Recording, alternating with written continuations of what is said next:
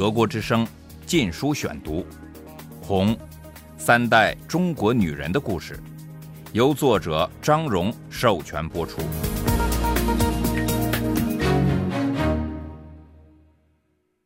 第三章，人人都说好满洲，在日本人统治下，一九三八至一九四五年。第一节，一九三八年初，我母亲快七岁了。他聪明好学，春节一过，新学年开始，父母亲就送他上了学。当时的教育是由日本人严密控制，尤其是历史和伦理课程，法定的国语是日文。小学四年级后，教学全采用日文。学校绝大多数教师都是日本人，或是会讲日语的中国人。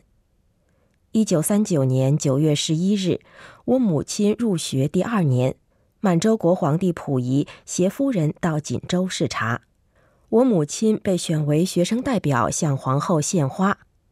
当天，一大群人站在色彩鲜艳的露天平台上，手里挥动着象征满洲国的黄色纸旗。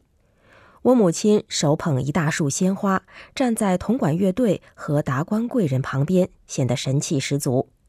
一个和我母亲年纪相仿的男孩则局促不安地站在他身旁，手里也抱着鲜花，这是要献给皇帝的。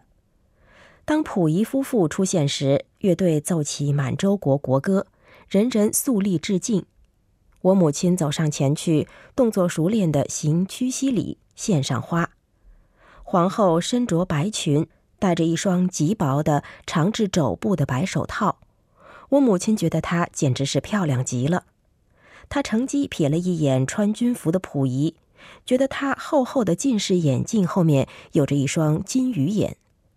我母亲之所以被挑选出来向皇后献花，不仅是因为她的成绩拔尖，还因为她在注册填表时把自己填为满族，这是她继父的民族。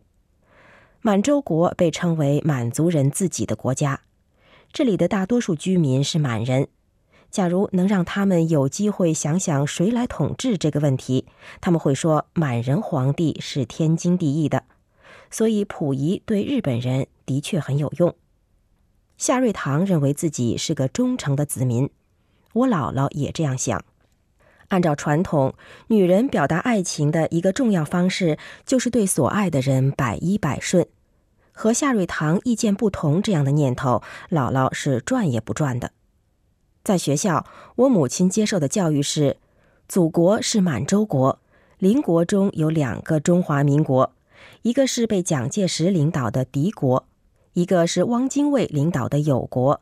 日本人在中国占领区扶持的傀儡，他被灌输满洲并非中国的一部分，要做满洲国的顺民。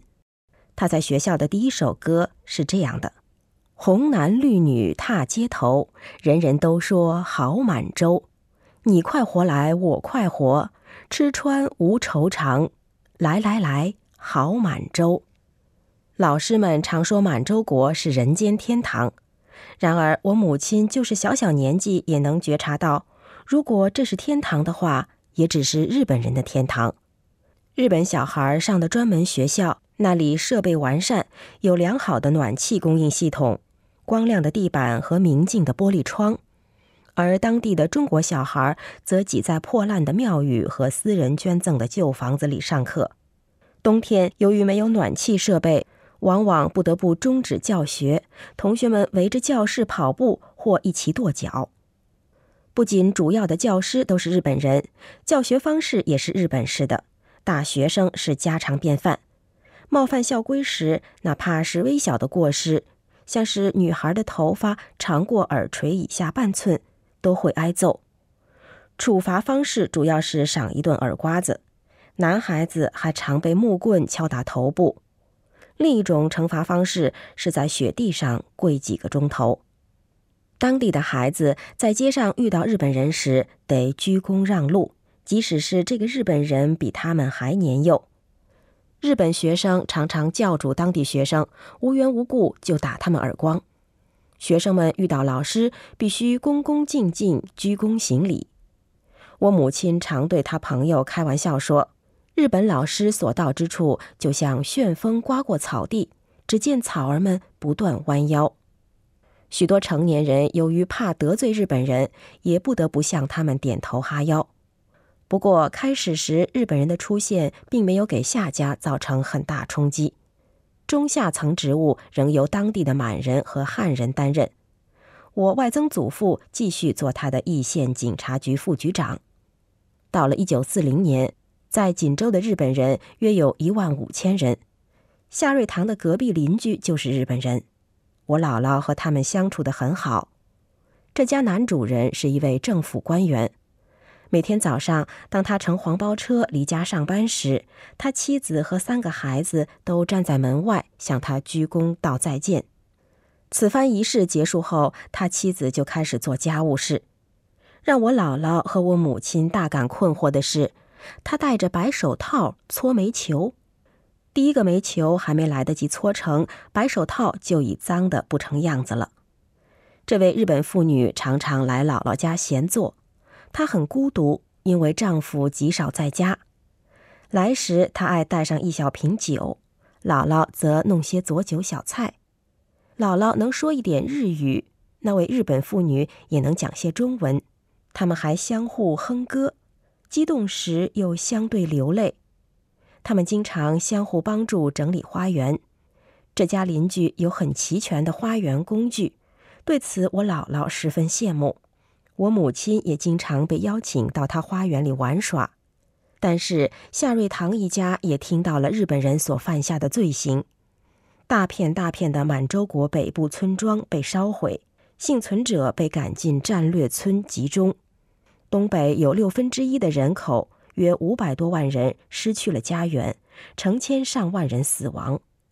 东北的矿产资源十分丰富，矿工们在日本监工的严密监视下，没日没夜的干活，直至累死。采掘出的矿产都被运往日本。很长一段时期，夏瑞堂一直在为皇帝溥仪辩护，说溥仪实际上是日本人的阶下囚。对发生的罪行一无所知，但当溥仪把他对日本国的称呼从友邦变成兄邦，最后变成亲邦复国时，夏瑞堂气得举拳捶桌，大骂他是认贼作父的昏君。尽管如此，他仍说不知道皇帝对暴行该负多大的责任。然而，随后发生的两件事彻底改变了他的观点。一九四一年末的一天，夏瑞堂诊所来了一位衣衫褴褛的病人，他脸色蜡黄，身体干瘦，弓着腰，一副疼痛不堪的样子。他是铁路的苦力，从早到晚搬运沉重的货物。他常觉得胃部像火烧火灼的疼痛，他不知道自己还能支撑多久，但一旦失业了，他就没法养活妻子和刚出世的孩子了。夏瑞堂告诉他，他的胃不能消化粗食。由于溥仪在一九三九年六月一日颁示，大米只供给日本人和少部分汉奸，绝大多数当地人不得不依靠巷子面和一些玉米、高粱过活，而这些都是难以消化的。夏瑞堂免费开药给他，又叫姥姥送给他一小袋大米，这是姥姥偷偷从黑市上买来的。不久，夏瑞堂听说那人已死在苦工营了。原来他在离开诊所后吃了米饭就去干活，结果在工地上呕吐了。一个日本监工从呕吐物中发现了大米饭粒，立刻以经济犯罪的名义逮捕了他，送进苦工营。由于他身体太虚弱，只活了几天。当他妻子听到噩耗时，抱着婴儿投河自尽了。德国之声《禁书选读》。这次意外事件使夏医生和我姥姥痛不自禁，他们觉得对这家人的死负有责任。夏瑞堂后来总是说：“大米能救人，也能杀人。一小袋大米，三条人命呀！”他开始骂溥仪是暴君了。很快，惨剧直接降临夏家。夏瑞堂最小的儿子在义县当教师，和满洲国所有学校一样，日本校长的办公室里挂着一幅很大的溥仪像，每个人进房时都必须对此像行礼。有一天，夏瑞堂的儿子一时疏忽，忘了鞠躬，日本校长一个巴掌就打了过去，他一时失去平衡，跌倒在地，忍不住说：“难道我每天非得总哈着腰，我就不能挺直身子，哪怕是站一会儿吗？早上集合朝会时，我刚鞠了躬。”没等说完，他脸上又重重挨了一下，只听日本校长喊道。这是你们满人的皇帝，你们满洲人连最起码的礼节都不懂。夏瑞堂的儿子冲口而出：“有什么了不起？不就是一张纸片吗？”此时，另外两位中国老师赶来，止住了他。他冷静下来，恢复自制后，勉强自己对肖像弓了弓腰。到了晚上，一位朋友跑来通风报信，说他已被定为思想犯。这种罪名起码得坐牢，还很可能被处死。夏瑞堂的小儿子于是出逃了，从此再也没有听到过他的消息。可能他已被抓住，死在监牢或苦工营里了。事情并未到此结束。由于弟弟犯罪，地方上的恶霸开始骚扰夏瑞堂唯一幸存的儿子德贵，声称他没有尽到兄长的责任，向他勒索保护费。他付了钱，但无赖们贪得无厌，得寸进尺，以致他不得不卖掉药铺，离开易县，到了奉天即沈阳。在那里，他重开了一家新店——太和堂。夏瑞堂从此成为满洲国和溥仪的死对头。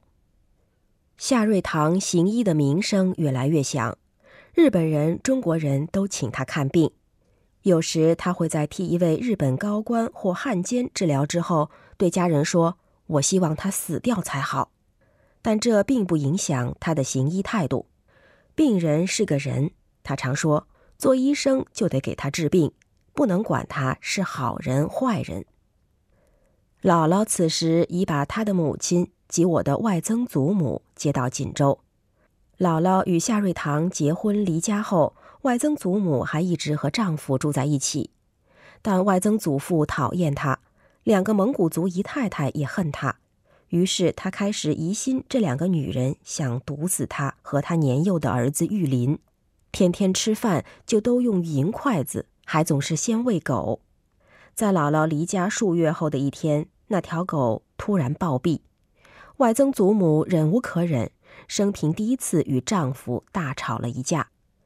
在婆婆杨老太太的支持下，她和玉林搬到外面租房子住下。杨老太太对儿子的所作所为也愤慨之极，她于是跟着媳妇、孙儿搬走了，从此再未见儿子，直至临终时，儿子才来看了他一眼。他们搬出之后，外曾祖父按月送生活费给他们，但他极不情愿。到了一九三九年，就停止接济了。那时没有法律来保障分居或离婚妇女的权利，他们的生活完全靠丈夫发善心。外曾祖父不发善心，姥姥和夏瑞堂只得负担起他们的生活。当杨老太太于一九四二年去世后，外曾祖母就和玉林搬到锦州，住进了夏瑞堂家。外曾祖母心里总是不安，觉得自己和儿子寄人篱下。为了报答他们，他几乎用尽全部时间为全家人洗衣服和打扫房间，每天踮着小脚，小心翼翼地走来走去做家务事，生怕得罪了他女儿和夏瑞堂。他是一位虔诚的佛教徒，拜佛时总恳求菩萨让他下辈子不要再做女人，来世就让我变猪变狗，不要再做女人了。德国之声。禁书选读，《红三代中国女人的故事》，由作者张荣授权播出。